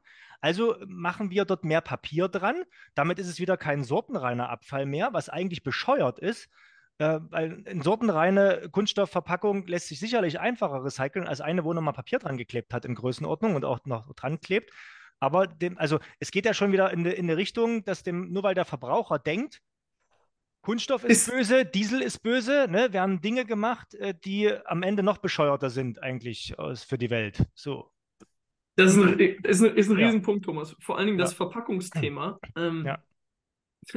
jeder wirbt ja jetzt mittlerweile damit, dass in, das, in, in deren Verpackung ähm, zumindest ein Teil an ähm, recycelten Materialien oder natürlichen Materialien drin ist. Mhm. Ja, aber genau so passiert das halt. Dann hat man halt eine Kombination aus zwei Sachen, ähm, die man auf jeden Fall nicht auseinanderkriegt. Ja. Weiß, ich, weiß ich nicht, wie das gehen soll bei einer Snickers-Verpackung. Sehe ich nicht. Mhm. Ähm, also wie man das als Recycler, das wird auf jeden Fall thermisch verwertet. Also da gibt es gar keine Chance, dass man da irgendwas nochmal wieder draus macht. Böse Zungen behaupten ja auch, dass äh, das Einzige, was bei den meisten, äh, also gelbe Tonne-Anlagen passiert, ist eine Vorsortierung in, hin, hinsichtlich gut und schlecht brennbare Materialien. Ne? Ja. Das ist so, glaube ich, die, die, der Extremfall. Es gibt sicherlich auch, also die Recyclingquote ist tatsächlich recycelt, wiederverwertet wird, also nicht thermisch verwertet, die ist weit unter 50 Prozent, glaube ich, in Deutschland. Und ähm, dann geht es halt darum, mit den anderen äh, weit über 50 Prozent idealerweise die thermische Verwertung wenigstens hinzubekommen. Aber was ja in der Vergangenheit oftmals legal passiert ist, ist eine ständige Umdeklarierung von Abfall, der dann irgendwo hingewandert ist. Und natürlich ist dann irgendwann die deutsche Snickers-Verpackung in China ins Meer gefallen, ne? tatsächlich. Und, ja. und keiner wusste, wie die da hingekommen ist. So, und da, ich glaube, ja, gut, kennen wir alle, ne? aber genau. deswegen, also warum schreit man nicht ganz klar danach, äh, Sortenreihen muss es irgendwie sein, die Verpackung? Ich frage mich auch immer, meine, jeder kann eine Kunststoffflasche bedrucken. Ne? Wenn man dann noch ein Label außen drum macht, nochmal mit einem anderen Werkstoff und das nochmal beklebt und irgendwann hast du schon wieder was Zusätzliches, was da eigentlich das schwieriger macht, das irgendwie mit zu trennen. Ne? Und wenn du Maschinen hast, die Kunststoffe auseinandersortieren können oder zumindest es wird ja in der Regel geschreddert und dann die Fragmente werden dann irgendwie gesichtet über unterschiedliche Geschichten. Ja. Ne? Das eine schwimmt, das andere nicht und so weiter. Und am Ende geht das schon ganz gut. Aber wie du sagst, ne, Sachen, die wirklich so richtig miteinander verklebt sind über große Flächen, das kannst du eigentlich nur thermisch verwerten, wahrscheinlich. Ne? ja. Gut, werden wir Deswegen nicht lösen, ist, aber wir haben es mal angesprochen. Ja, ja. deshalb äh, ähm, äh, sind wir halt auch von der Idee überzeugt, ähm, dass es halt super cool wäre, wenn man ein Monomaterial hat und man hat so ein bisschen ähm, dieses ein Helm fürs Leben. Äh, ja. Finde ich, find ich vom Gedanken her ganz schön. Äh, natürlich auch, man kann die meisten Dinge nicht oder so nicht zu 100% recyceln, brauche ich euch nicht erzählen. Ähm, aber wenn, wenn, man, wenn man dann so ein System schafft, ähm, dass man einen Helm hat und man gibt den dann wieder ab, ähm, wenn der zum Beispiel wenn man zum Beispiel unglücklicherweise in einen Unfall geraten ist oder keine Ahnung, da sonst irgendwelche Beschädigung dran ist, ähm, das wird eingeschmolzen, zu Granulat verarbeitet, kommt wieder in einen neuen Helm. Machen, genau. machen wir Filament raus und dann geht es weiter. Ähm, Finde ich eine find ich ne sehr sexy Idee. Ähm, auch ökonomisch ist es eine sehr sexy Idee. Ähm, weil wohin kann es dann gehen? Dann kann es nämlich zu sowas gehen wie, ähm, wir machen daraus einfach ein Subscription Model.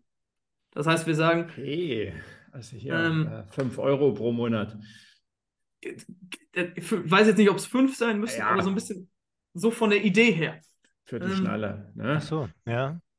Ich ist überleg, vor allen Dingen ja. für Kinder ganz schön. Äh, weil Kinder brauchen ja relativ häufig neue, neue, neue Sachen da. Dementsprechend. Ähm, das ist so, ne? Also Fahrradhelm auch oder, oder für Schuhe wäre auch cool, ne? Du bringst die alten Schuhe hin, bringst noch ähm, so, so, ein bisschen das alte Sandspielzeug dazu und das reicht dann genau aus, um dort aus den zwei Komponenten die nächstgrößeren Schuhe herzustellen. Oder beim Fahrradhelm auch, ne? Du bringst halt noch. Ich habe übrigens noch meinen Plastikmüll von der Woche mit dabei. Ja, genau. Damit, damit, damit könnt ihr mir doch in Summe mit dem alten Helm, mit dem Riss drin vielleicht einen neuen machen. Ne? Das ist doch perfekt, ja, klar. Wie gesagt, ich, ich, ich finde es eine schöne Utopie. Ja, ja, ja, also aber dafür den Pop-Up-Store dann. Ja. ja. So noch. Genau, also ich glaube ich glaub nicht, dass, es, dass das was ist, was, also jetzt das, das letzte Szenario, was du gemalt hast, Thomas, ist vielleicht ein bisschen off, aber äh, sonst, sonst so strukturell, glaube ich, geht sowas. Genau. Ähm, wie, wie, hat, wie, hat, Nietzsche gesagt, ne? man muss noch Chaos in sich haben, um einen tanzenden Stern gebären zu können. Ja. Thomas, du machst mir Angst. Das hatte ich als Kind Boah. mal, mal als T-Shirt, das, das ich, habe ich nie vergessen. Oh Thomas, meine Mutti, mir Angst. Das hat meine Mutti mir gekauft. Die ist übrigens Künstlerin und Produktdesignerin. Ich habe es kurz vorm Studium geschafft, umzuschwenken auf Maschinenbau, Markus, im Gegensatz zu dir. genau, also das war auch so eine Richtung. Ja. Okay. Ja, Kai, ich wusste, dass ich dich damit beeindrucke. Ja, damit beeindruckst du mich wirklich hart. Also das hätte ich ja. aus deinem Munde nicht erwartet. Ja, ja. Gut. Ja, ja. Schön. Wo waren wir gerade stehen geblieben? Wir waren bei dem Recyclinghelm, also. aber also das ist, das ist sozusagen der Ansatz, den, den ihr, also wenn ich das jetzt so richtig sehe, letztendlich zweigleisig, äh, A, so leicht wie möglich, also so wenig wie möglich Material erstmal grundsätzlich verarbeiten und zweitens ja. Äh, Wenn es denn schon sein muss, dass ein Helm aus Material besteht, dann äh, äh, so, dass man ihn im Nachgang auch äh, sauber auseinanderkriegt und dann gegebenenfalls äh, Sortenreihen äh, trennen, recyceln kann und quasi eins zu eins in Neuprodukte umwandeln kann. Genau. Das, das ist so ein bisschen bisschen, bisschen die ideale Geschichte. Ähm, genau, und da, wenn man das noch kombiniert mit eben so, äh, so, einer Individualisierung, dass man sagt, man hat noch bestimmte Passformsysteme, die eventuell, äh, die, die wirklich personenbezogen sind, äh, dann äh, klingt das doch nach einem sehr, also wirklich nach einem spannenden, äh, spannenden Ansatz für so einen Fahrradhelm. Genau, das glaube ich auch. So, wie kommen ja, ich hatte vorhin nur das, die, die Augenbraue so kurz hochgezogen, also bei dem Thema Individualisierung, da bin ich immer ein bisschen vorsichtig, weil ja, also in, in, in ich sage jetzt mal, 99 Prozent der Fälle, wo Individualisierung draufsteht, heißt es ja, dass du dir dann deinen hm. eigenen Namen draufdrucken lassen kannst. Ja, aber wir hatten ja schon im Vorgespräch schon angedeutet, äh, Kai, es gibt ja auch den Maßschneider und es gibt den Maßkonfektionär. Ne? Genau. Und ne? wenn du sagst, du hast da quasi das, was wirtschaftlich vertretbar ist, ist halt, dass du bloß deine, deine Inlays persönlich sind für genau. dich. Ne? Dass du da sagst, ja, da habe ich eine Delle im Kopf, da brauche ich ein bisschen mehr. Ne? Und so, so in der Richtung, das, da könnte ja quasi dann wirklich auch aus der Utopie wirklich ein Schuh draus werden, genau. ein Hel Entschuldigung, ein Helm draus werden. Genau, aber jetzt, jetzt, sieht man mal wieder keinen, ne? wenn man anfangs sagt, dann Leichtbau, ne? Ist halt bei Weitem nicht, nicht nur Gewicht. Wir reden ja, halt die genau. ganze Zeit über ganz viele Aspekte ringsrum, die da super spannend und interessant sind. Und auch aber schön, dass es die Zeit möglich macht. Ich sage mal so, du hast ja äh, gesagt, Markus, dass du deinen ersten Job gekündigt hast, nur dummerweise in der Zeit, wo die Pandemie losging. Aber das war auch, oder vielleicht, sagen wir mal, noch fünf Jahre früher hättest du keinem damit kommen können, willst du für den Helm vielleicht ein bisschen mehr bezahlen, dafür ist er nachhaltig, da hätten dich Leute schief angeguckt. Ne? Also zum Glück ist es ja. mittlerweile so, dass die Leute da mehr und mehr wirklich bereit sind, dort ihren persönlichen Fußabdruck auch äh, entsprechend zu ändern und anzupassen. Ne? Genau. Ja. Genau. Nichts hinzuzufügen. Ja, Sehr gut. gut. Aber wir sind, sind, wir jetzt schon fertig? Nee, wir wollten jetzt noch über, über Leichtbau reden. Ne? Also, wir wollten über Leichtbau reden. Aber tatsächlich, Markus, auch wenn du jetzt selber nicht vom Fach bist, ja. äh, von, von Haus aus, ihr schreibt ja, der, der Helm ist extra leicht. Ne? Mhm. Ähm, Gibt es da, also habt ihr äh, konstruktiv oder mit den Leuten zusammenarbeitet schon äh, gemerkt, dass ihr noch gegenüber, ich sag mal, Helmen von der Stange auch so ein bisschen was rausholen könnt, weil einfach die überdimensioniert sind oder oftmals die falschen Materialien oder aus Kostengründen halt schwere Materialien verwendet werden. Ähm, also ich gehe ja nicht davon aus, dass ihr Abstriche bei der Sicherheit macht oder sowas. Ne? Nee. Ähm, darf man auch nicht, rein technisch ja. gesehen. Hm. Ähm, das Schöne ist nur, wir haben halt geguckt, wo, wo kann man Materialien wegnehmen. Ähm, trotz dessen, dass es, dass es halt noch sicher sein muss und wie kann man es so machen, dass es möglichst angenehm sitzt gleichzeitig. Ähm, ist gestalterisch ein bisschen eine Aufgabe gewesen, mhm. ähm, ist aber dann tatsächlich ähm, so in der Kombination auch ganz gut gelungen. Also so, unsere Hemme wiegen im Schnitt so ein bisschen über 200 Gramm, so 200 bis 250, je nach Größe abhängig. So ein durchschnittlicher Fahrradhelm kann, kann ja jeder vielleicht auch mal zu Hause seinen Helm auf die Waage legen. Ähm, sind wir so bei 350, 370, 400 Gramm. Ähm, Wobei man da natürlich noch mal kurz anmerken muss, ihr äh, geht auf den Normalnutzermarkt, ne, wenn ich es richtig verstanden genau, habe. Genau, also genau, Wir genau. reden hier nicht über Rennrad äh, und, ja. und France und so. Ne? Also das ja, ist aber die Fahrradhelm für den täglichen Gebrauch. Genau, aber die, also auch die Tour de France-Helme, äh, signifikant leichter ist das jetzt nicht. Ähm, hm. Ja, Weil auch bei der, bei der Tour de France ist ja, ist ja so ein bisschen die Geschichte, ähm, da ist ja Heavy Impact noch wahrscheinlicher als beim Stadtradler. Ähm, allerdings, ja. Genau, ne? aber das, das, stimmt jetzt, wo ich die, die, die, die Relation wieder habe, du hast recht, Kai, die Brillen müssen wesentlich leichter gewesen sein. Ja, ja. also, Jetzt im Viertel, eine, Viertel, eine Viertel Brille dreht sich, dreht sich glaube ich, komisch, ja. Also, ist alles eine Schweißerbrille. Ich, wollte es am Anfang nicht gesagt haben, Thomas, aber ja. da habe ich auch gedacht, so, ja, hm, glaube ich nicht, dass sie so. Ich weiß gar nicht, was da, wo waren die da bei 15 ich Gramm glaube, am Ende ja, oder sowas? Ja, die waren in, in so der, bei 15 bis 20 Gramm für das reine Gestell und super ich hatte ja meine da mal da, daneben ja. gelegt, die lag ja irgendwie sowas bei 60 oder sowas. Ah, das sind den, ja, okay. Ne? Aber selbst da, ne, obwohl du immer diese dicken Abdrücke auf der Nase hast, wenn du Brille trägst, sagst ja, du, das brauche ich jetzt nicht. Ne? Du bist halt wirklich, du bist nicht die Zielgruppe, Kai. Ne? Nee. Du, der, der, Kai, der Kai, der ist auch, der Kai, der, der, hat auch so Lifestyle und sowas. Ne? Der Kai, der braucht einen großen Kofferraum. Richtig. Also der, der Satz war eigentlich zu Ende schon, ja. ja. da, da, da, ist nicht mehr als, da ist nicht mehr als der große Kofferraum. Okay, wir brauchen einen großen Kofferraum, also oder ein Transportmittel. Ne? Also ein Fahrrad muss halt nicht schön sein beim Kai oder ein Helm oder so. Der muss halt einfach. Der Kai hat auch eine wirklich schöne Fahrradjacke. Ja. Ne? Damit, sieht, damit sieht man ihn halt wirklich schon drei Kilometer, wenn er einen Fahrradweg ankommt. Irgendwo, da leuchtet er am Horizont. Ist aber auch in Ordnung. Macht ja. auch, schafft auch Sicherheit. Ne? Kein, kein Bus wäre über irgendeine Kreuzung gefahren, wenn er dich kommen sieht. Also, Richtig. wollte ich auch gerade sagen, Götz, Götz, das, was mir passiert ist, wäre dir auf jeden Fall nicht passiert. Nee, auf keinen Fall. Der Bus hätte eine Bremsung hingelegt, das hätte er als Bahn nicht vorstellen. der, der leuchtet. Okay. Gut, jetzt haben, jetzt haben, wir uns wieder verloren. Kai, wo sind wir denn eigentlich in der Zeitschiene heute? Äh, äh, Im August 2023. Nein, mein, du weißt, was ich meine. Ich meinte eher so lokal gesehen, auf die Stunde.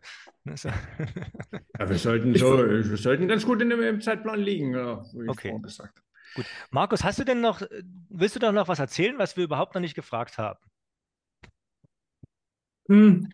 Was gibt es aktuell noch nicht äh, noch zu erzählen? Naja, weil willst du ein bisschen, bisschen, Werbung machen für die Zukunft zum Beispiel? Irgendwo was, was, also du hast ja schon gesagt, es gibt eine, es gibt aktuell gibt es, wenn man jetzt deine Webseite, werden wir ja verlinken, ne? aktuell hast du quasi ja. ein, ein Modell, was man in unterschiedlichen äh, Konfigurationen, ich finde es auch toll, ja, veganes Leder zum Beispiel, ne? hat da auch vor zehn Jahren keiner dran gedacht, dass man das mal braucht, dass es dafür einen Markt gibt und so.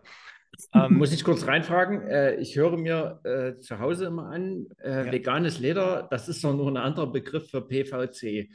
Ähm, ist das so? Das ist ein deutlich schönerer Begriff, aber da ist, ist ein, bisschen, ein bisschen mehr noch drin, aber ja. Okay, gut. Ja, man muss ja, ja, okay, gut. Aber, aber ja, also ihr könnt, natürlich kann man bei euch, das ist halt schön, du hast so einen kleinen Konfigurator, da kann man sich die Farbe äh, des, des Helms und natürlich auch das, die Riemchen sozusagen selbst zusammenstellen. Ne? Und dann bestellt man den Helm bei dir, hat ein super gutes Gewissen, ne? weil man äh, immer noch, in, keine Ahnung, einen großen Pickup fährt oder sowas. Wenn man mal einen Wochenendausflug macht, hat dann. Nein, also übertrieben. Jedenfalls, das ist ein aktuell erstes Produkt. Und ihr habt ja schon gesagt, ihr habt mehr vor mit einem zweiten Produkt, mit einem weiteren Produkt. Äh, was denkst du so von der Zeitschiene? Wann kann man da offen drüber reden? Wann wird es auf deiner Homepage das zweite Produkt geben? Wann wirst du den Markt revolutionieren?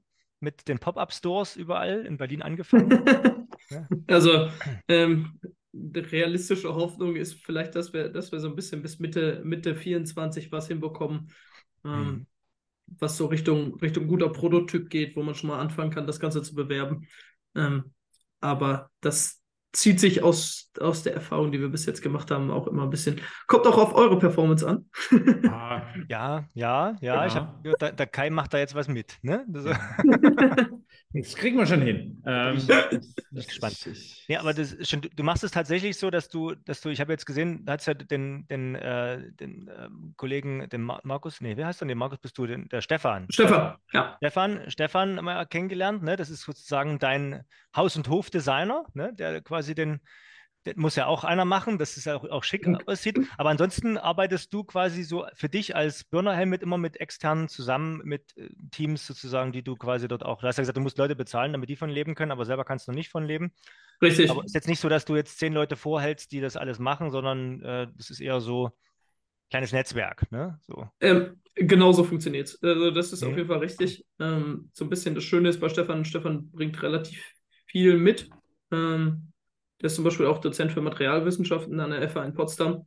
Mhm. Ähm, dementsprechend ein bisschen, bisschen, breiter da aufgestellt. Und äh, natürlich surfen wir auf, auf meinem Netzwerk, auf, auf Stefans Netzwerk. Ähm, aber genauso funktioniert es. Es ist so ein bisschen, ähm, mm, es ist ein bisschen schwierig, äh, Leute anzustellen, dauerhaft, wenn man nicht weiß, was das Produkt ist und wo die Richtung hingeht, wo man es wirklich auch finanziell nachhaltig gestalten kann. Ähm, gehört auch zur Nachhaltigkeit. Dementsprechend ist es quasi genauso, wie du es gesagt hast, Thomas. Ja, schön. Ja gut, das ist ja das äh, eigentlich die, die, optimale Konstellation, gerade für so ein, um mal nicht den Begriff des Startups zu verwenden, für ein junges Unternehmen, äh, dass man das erstmal koordiniert und, und auf äh, quasi auf äh, eine Provisionsbasis ist es nicht, aber auf Projektbasis organisiert und wenn, wenn das äh, Ganze dann steil geht und wirklich funktioniert, dann wird das eh in irgendwelchen festen Strukturen enden. Richtig, also genau, genau das ist die Idee, so ein bisschen äh, sich genauso lange flexibel zu halten, wie es halt geht. Ähm, ja. Und wenn das Produkt halt funktioniert und hart ist, dann hat man halt auch andere Möglichkeiten. Ja. Crazy. Ich, finde, ich bin gerade auf der Homepage unterwegs. Ich finde auch den Begriff nachhaltige Leichtigkeit als Vision, finde ich auch sehr schön. Ne? ist schön, ne? Passt, genau. passt auch gut in euren Podcast. Genau, aber jetzt muss ich sagen, von den drei Farben, da ist ja so ein, so ein dunklen, so, so, was ist denn das, Anthrazit oder Schwarz, und dann hast du so einen schönen Birner Rot, ne? Und dann gibt es, achso, ja, Black, ja. Black Ocean heißt der eine, der andere heißt Red Ocean. Und der White Whale Fahrradhelm, ne? Der mit dem Wal, der ist ja seit Wochen ausverkauft. Was ist denn da los? Ne, den komme ich nicht ran. ja, die, die, die, Leute lieben den Weißen. ja, okay, alles klar. Ach, den gab es zwischendurch schon wieder? Ich gar nicht geguckt. Okay. Nee, nee, also den, den gab es hm. äh, den gab's, den, den gab's mal, aber der mhm. ist, äh, der verkauft sich ganz gut. Ich, ich äh, finde den auch ganz sexy, aber ja. Aber die sind trotzdem technisch alles dieselben Modelle, ne? Das sehen ja ein bisschen unterschiedlich aus, das ist nur die Farbe. Selbes Modell, andere Farbe. Ja. Okay, ja. Schick. Schick, schick, schick, schick, schick, schick. Gut. Gut. Schön. Ich finde das toll. Sehr schön. Kai, ich, ja, brauch, ich muss mal, ich muss jetzt mal kritisch meinen Fahrradhelm beäugen. ja, den, mach das mal. Ne? So, du musst mir ein paar Mal sagen, dass der. Also das Problem ist bei so einem Fahrradhelm, ne, in, der, in der Hälfte des Jahres ist es egal, wie schön der ist. Da ziehe ich einfach so einen, so einen neongelben Über Regenüberzieher drüber. aber dann muss, es, dann muss es tatsächlich der Aspekt der Leichtigkeit und Sicherheit sein, denn die Optik ja. ist dann raus, sozusagen. Ne? Genau. Na, okay. Gut, wer den, wer den Markus mal sehen will mit Fahrradhelm, der braucht auch nur hier auf die Homepage gehen, da ist er selber auch ja. Modell gestanden. Ne? So. Muss man machen. Muss man machen. Ne? Du bist ja, du bist ja der, Businessman so auf dem, auf dem Bike mit, mit, mit Laptop-Tasche, mit Krawatte umgehängt extra hier, ne? So Knopf auf dem Ärmel hochgekrempelt. So wie man sich halt den klassischen Biker mit Fahrradhelm in Berlin vorstellt auf dem Weg zur Arbeit. Ne? So ist er. Gut. Kai. Sehr schön. Thomas, äh, ja. wollen wir noch was erzählen von unserem äh, Deswegen äh, frage ich dich, du hast Veranstaltung? Den Plan im Kopf. Ja, wir hatten eine schöne Veranstaltung. Wir hatten eine Burner-Veranstaltung. wir hatten echt einen Burner, ja. wir waren ja im Sommer, wir hatten, gut, das ist aber jetzt Vergangenheit, aber kann man ja sagen, wir hatten ja äh, jetzt im August äh, das schöne Sommergrillen, was wir immer eins von, von mehreren äh, Netzwerkveranstaltungen mittlerweile im Composition United, die wir einmal im Jahr äh, durchführen, so eine der Saison, die äh, nur das Netzwerken im Vordergrund haben. Da waren wir 80 Leute, Kai, ne? und ich habe die ganze Zeit geschwitzt, dass die Würstchen reichen. Ja, aber das, also, um dir mal externes Feedback zu geben, du warst die, äh, äh, die Tage vorher nicht du selbst. Ja, das ist, aber ich dachte, ich bin immer nervös. So eine gewisse Grund. Nee, es war, war diesmal schon. Äh, so eine gewisse. Grundaufgeregt. Ja, die zwei Tage vorher haben ständig Leute angerufen und gesagt, komm vorbei oder wir sehen uns ja dann. War immer so, geil war immer so ein Nebensatz, wir sehen uns ja zum Sommergrillen. Und ich hatte immer die Teilnehmerliste vor mir und das waren schon 80 Leute. Ich wusste, ich habe 20 überzogen und der Kitterer ist nicht mehr flexibel. Und ich fand immer die Leute nicht auf der Liste, die sich noch quasi bei mir so zurückgemeldet haben. Ja, wir sehen uns ja dann am Mittwoch. Okay, alles klar finde ich, oder da rufe ich einen an, der sagt halt, äh, ja, ich bin ja gerade bei der und der Veranstaltung, die kommen übrigens dann zu viert mit dem Auto und mit dem habe ich auch letzte Woche telefoniert, der kommt ja auch heute. Guckst auf die Liste, ja, von denen habe ich zwei auf der Liste und nicht vier und den habe ich auch nicht auf der Liste. Okay, wieder drei. Ne? Und das war aber auch wirklich schön. Also wir haben dann einfach Notfallplan gemacht, haben überlegt, äh, wer ins Kaufland fährt oder wer Pizza bestellt, hat aber gerade so irgendwie gereicht, haben wir noch ein es war mehr als ausreichend und ich glaube, haben, alle hatten Spaß. Ja, es war, war, naja, wir mussten einen Kasten alkoholfreies Bier haben wir noch hergezaubert irgendwo, dass es ah, reichte. Ah, das waren dann 200 Flaschen, ging da in drei Stunden schnell mal durch. Äh, und das war nur der, das waren nur die, die, die Biergetränke, genau. Aber war schön, war wirklich schön, hat Spaß gemacht. Ne? Also Markus, wenn du mal in Dresden bist in der Nähe, im August ist immer sehr schön zum Sommergrillen vorbeizukommen. Ansonsten, wenn du Interesse hast, dann mal im Composition United Netzwerk, dann machen wir auch einiges in Berlin. Wir haben auch einen Kollegen in Berlin sitzen, den lieben Martin. Hallo Martin. Ja, schöne Grüße. Schöne Grüße nach Berlin. Äh, der da auch mit dem Projekt Leichtbau in Berlin ähm, dort äh, zu tun hat und dort hier und da tatsächlich, ähm, also das ist von, vom Berliner Senat ein gefördertes Projekt, wo es darum geht, auch die Industrie rund um Berlin, die dort in den Bereichen irgendwie unterwegs ist, so ein bisschen auch äh, zu pushen. Und vielleicht könnte das auch interessant sein für dich, wenn ich da mal einen Kontakt herstelle. Definitiv. Dass du mal eingeladen wirst, dass man auch mal, weil es ja, macht jetzt nichts mit Fasern, ne? also vielleicht in der nächsten Generation des Helmes, ne? aber so eine Kohlenstofffaser, die piekst auch komisch, auch die Glasfaser in den Kopf. Muss ja, jetzt nicht okay. unbedingt sein, wenn es nicht notwendig ist. Ne? Aber äh, wer, wer weiß. Also vielleicht bleiben wir darüber auch länger in Kontakt. Ansonsten, Kai, wenn wir jetzt in die Zukunft gucken, im äh, dem Netzwerk, was ich so hauptberuflich mache, ja, gibt es auch wieder schöne Veranstaltungen. Ne? Es gibt eine, eine schöne Online-Veranstaltung, Tailored Structures nennt die sich jetzt im Oktober. Ähm, äh, Tailored Structures 2.0, wo es auch um sogenannte maßgeschneiderte Leichtbaustrukturen geht. Ja. Genau, das ist eine und eine, worauf ich mich sehr freue, ist, ja? äh, wo es mal wieder ein bisschen ans Wasser geht. Oh ja. Äh, und wo wir vielleicht auch den einen oder anderen aus äh, den viel zu wenigen maritim geprägten Podcast-Ausgaben äh, wieder treffen werden, äh, ist am 17. Oktober in Bremen. Gibt es einen äh, Innovation Day der gemeinsam mit dem Netzwerk Mary Light, nee, Mary Light. Mary Light, genau. Mary Light, äh, okay. Der heißt ah, ja, also, wie heißt der Innovation Day? Der heißt ja irgendwas mit, äh, genau. Ne? Perspektiven für den Einsatz von Faserverbundwerkstoffen in der maritimen Industrie. Ah, das ist am 17. Ah, genau. Am 19. Am, 17. am 19. ist unser, unser Online-Workshop danach. Der ist aber, wie gesagt, das ist, das ist nicht online. schlimm, dass es dicht dran ist, weil das ist ja dann wieder international. Da haben wir dann wieder Vorträge früh aus Japan und spät abends aus USA und Kanada. Das macht immer sehr viel Spaß. Genau, und diese, diese, diese Innovation Day, da wäre auch, also den, den habe ich mir eigentlich fest vorgenommen, ähm, pack die den anzugucken. Ein, ja. Pack die Bade, naja, also im Oktober in Bremen. Hm, na gut. Da war ich letztes Jahr, kannst du dich erinnern? Wenn es sein für, muss. Für dich schon mal in Oktober in Bremen, vor zwei Jahren, glaube nee, ich. Nee, das war ganz, ganz lang, das war vor vier Jahren und das war im Echt? Januar oder so. Ja. Oh, ja, da war auch jedenfalls kalt ja. und nass in Bremen, ja. Genau, da wo du dankenswerterweise dafür eingesprungen bist, dass ich meine zwei äh, Damen mit 40 Grad Fieber betreuen durfte, weil die sich beide eine Grippe abgeholt haben. Genau, ich bin dann auch mit Grippe hingefahren, habe einen Vortrag gehalten, aber was war denn das für ein, äh, war das für vier Jahre, ist es schon wieder her? Das ist, das ist schon 2019 gewesen, ja. Das war vor dieser Pandemie. Thomas, noch. wir sind schon so alt, ja. Es wird dann nie besser mit den Tagen, ne? Also, nee. Ja. Der Markus, der Markus, bist du überhaupt schon 30? Du siehst so jung aus. Ja, vielen lieben Dank. 32, aber. Oh, okay, ja, knapp. Sehr gut. Aber siehst du, das ist ja diese, diese jungen Menschen. Also ich der hat noch viel vor, der Markus. genau, also, dann, also, also die, dieser, äh, das Marilight, äh, dieser, dieser Workshop, äh, das wird bestimmt eine spannende Geschichte. Ähm, da freue ich mich tatsächlich schon drauf. Und das ist auch, glaube ich, das, was jetzt, ich gucke hier gerade über die Veranstaltungsliste. Äh, ach, und dann muss ich ja noch, ja, das, jetzt, jetzt, äh, Thomas, wir hätten es ja fast geschafft, eine, eine Ausgabe, eine Episode ohne das Wort äh, zu nehmen. Oh, ich, ja, das Wort. Ähm, das, das, Wort äh, am, ba, ba, ba, wo war es denn hier? Nee, hier brauche ich gar nicht gucken. Am, ich glaube, am 23., 24. November äh, wird in Prag, in der wunderschönen Stadt Prag, äh, die SMC Create äh, Konferenz stattfinden.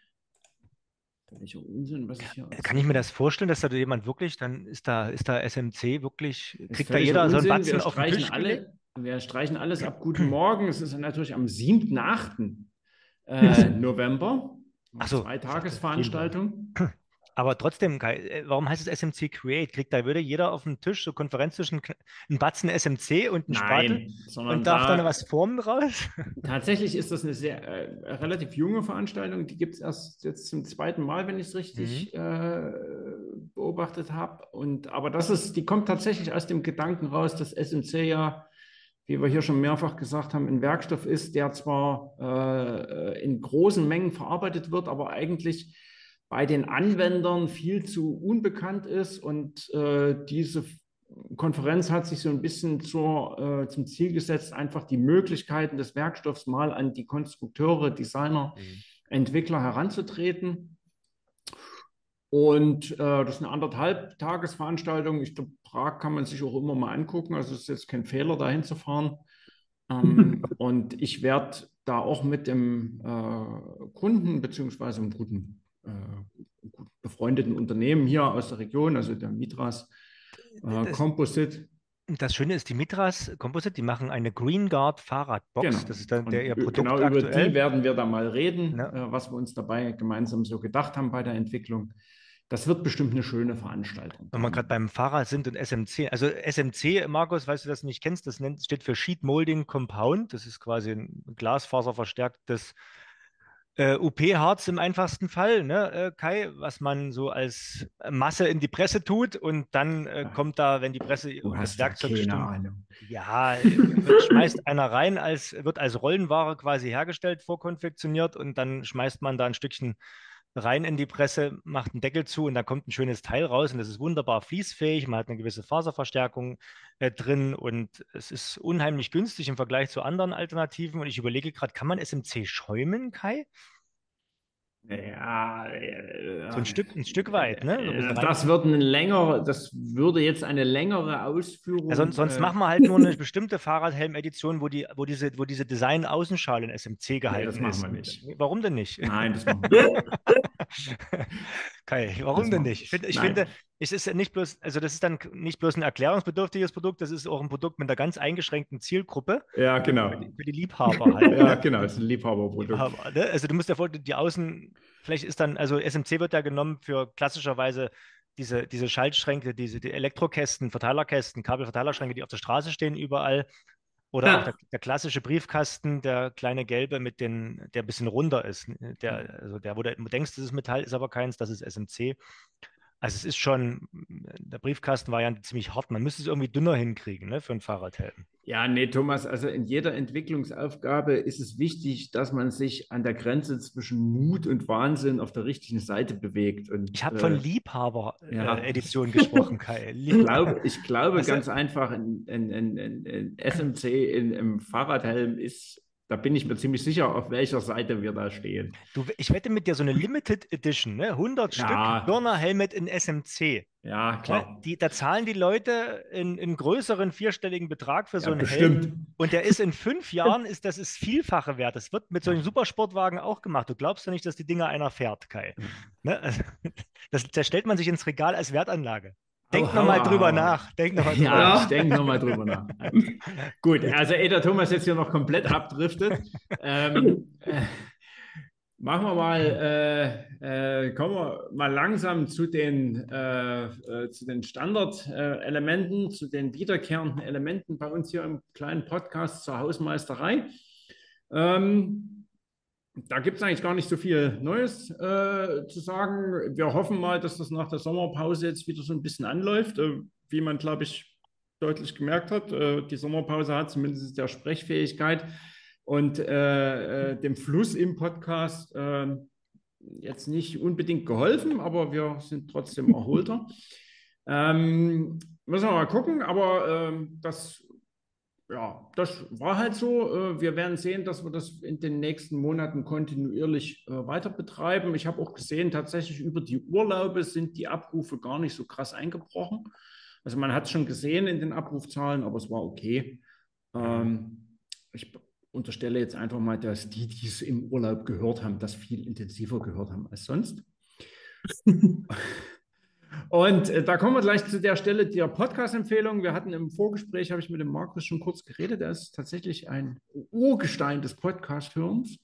Äh, hat äh, Maikes behauptet, dass er schon ewig dabei ist und ähm, deswegen obliegt ihm natürlich wieder die Pflicht, hier eine kleine Podcast-Empfehlung abzugeben.